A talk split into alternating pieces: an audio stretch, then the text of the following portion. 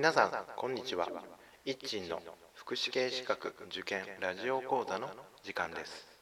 この番組は短期大学専門学校で講師を務める一鎮が受験生の皆さんのチューターとなり合格へ導く番組です。はい、えー、2019年の保育士試験対策のシリーズです。今日はその第8回目となります。このシリーズは保育士試験の社会福祉系科目社会福祉児童家庭福祉社会的用語について学習を進めています。はい、え、今日はですね、えー、平成26年社会福祉の問題の問いの8ですね、えー、について考えてみたいと思います。では設問の方ですね、え読んでいきます。え次の文は社会保障の機能に関する記述である適切な記述を丸不適切な記述を×とした場合の正しい組み合わせを1つ選びなさいという設問です。え ABC で5つの文、え4つの文章が用意されています。この4つの文章に対して丸×をつけた時の組み合わせとして、えっと5つの選択肢が用意されています。正答は選択肢の1番です、えー、選択肢の1番は ABC が丸で D が×ということでした。はい、えー、では回答していきます。まずですね社会保障の定義にとそれから社会保障の機能それから目的について、え、確認をしていきたいなと思います。定義についてはえー、社会保障ごめんなさい社会保障の定義は ILO 国際労働機関によって定義がされています。その定義を使って、社会保障給付費の範囲として、国立社会保障人口問題研究所のページで、確認が取れます。ブログにはそのリンクとそのリンクからの引用ですね。の内容を書いていますので、ぜひブログにを確認をしていただけたらなと思います。まず定義ですけども、うんと3つの基準を ILO が示していまして、この3つの基準を全て満たすということになっています。その3つの基準をですね、えー、読みますけども1つ目として、高齢それから遺族それから障害それから労働災害それから保険医療それから家族失業住宅生活保護ですね、え、これらのことですよということですね。2つ目制度が法律によって定められてそれによって特定の権利が付与与えられている。あるいは公的準公的もしくは独立の機関によって責任が課せられている。それから3つ目として制度が法律によって定められた公的準公的もしくは独立の機関によって管理されている。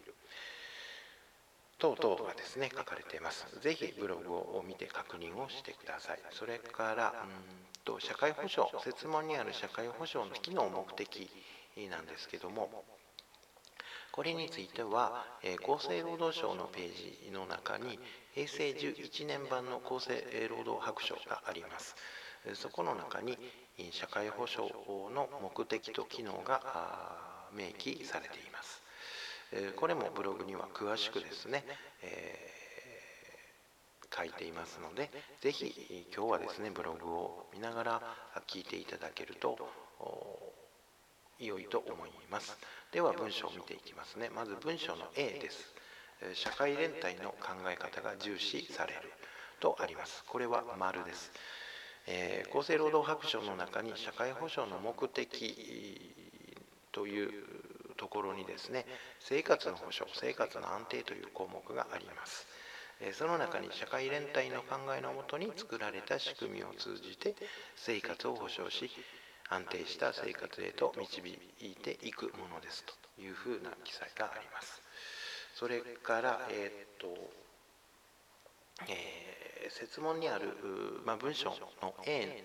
にある社会連帯という言葉の意味ですけどもこれは個人と国家が相互的依存関係の中で形成している密接な結合状態のことという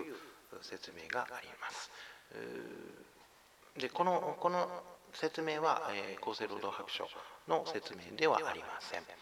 えー、ですね。でこれをですね、えー、個人と国のに分けてえ考えてみるとえ個人の責任や自助努力によって対応しがたい不足の事態これは個人のことですねで国はその国民全体を対象として責任を負うということこれは国のことですですので個人に起こっている不足な事態ですね。しかし個人のだけでは対応しがたい。これに対して国が責任を負う。そして個人も責任を負うと。そういう関係の中で、えー、結び合っている。結びついている。というのが社会連帯。というような意味ではないのかなと。私は個人的には思いますので、まあ、これもブログには書いています。と、えー、ですね。はい、えー、です。それから文章の B ですけど、所得の再分配というのがあります。これは社会保障の機能の中に所得再分配機能というのがあります。ですので、文章の B も丸。となるでしょう。ブログにはその社会保障の機能の所得再分配の内容も書いています。それから文章の C ですけども、え、文化的で、え、健康で文化的な最低限度の生活を保障する。これについては、憲法第25条の規定ですね、憲法第25条第1項すべて国民は健康で文化的な最低限度の生活を営む権利を有する第2項として国はすべての生活部面について社会福祉社会保障及び公衆衛生の向上及び増進に努めなければならないとあります。はいえーと、冒頭に読んだ社会保障の定義の3つの基準ですね、えー、これらこれとその健康で文化的な最低限度の生活を保障している憲法第25条ですね。ここを重ねて読むと、まあ、文書の C はですねえ丸なのかなと思いますえ参考のためにですね、えーと、厚生労働省の資料の中にナショナルミニマムについての議論の資料があります。えそれを引用しています。ブログには引用して内容を書いていますが、これは、えーと、日本国憲法第25条を受けて社会保障制度に関する勧告昭和25年の社会保障社会保障制度審議会の勧告なんですけども結構この内容については試験に過去に出されてた記憶がありますので、えぜひですね、ここも確認をしておいた方がいいと思いますけども、ブログにはこの内容も書いています。はい、えー、ということで、まあ、文章の C も丸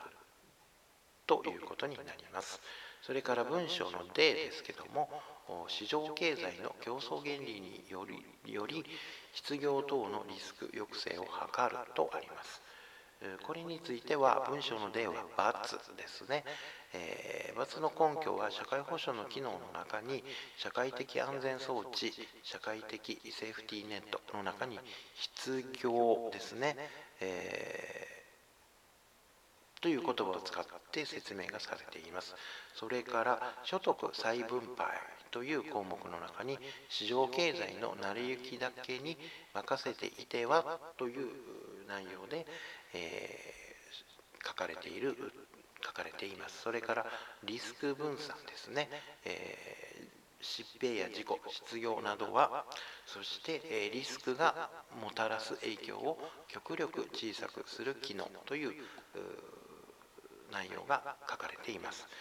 まあ、これらのことが書かれているということとその文章の例の内容を重ねてみると文章の例は×になるかなとと思います。はい、えーと、以上が問題の8番の回答の回答の内容でした。はい、えーと、今日で2018年は終わります。明日から新しい年が始まります。試験を控えている皆さんにとっては落ち着かない年末年始になると思いますが、明日から気持ちも新たに勉強に励んでください。受験生の皆さんにとって2019年が良い年であることを心よりお祈りしておりますでは皆さん良いお年をお迎えください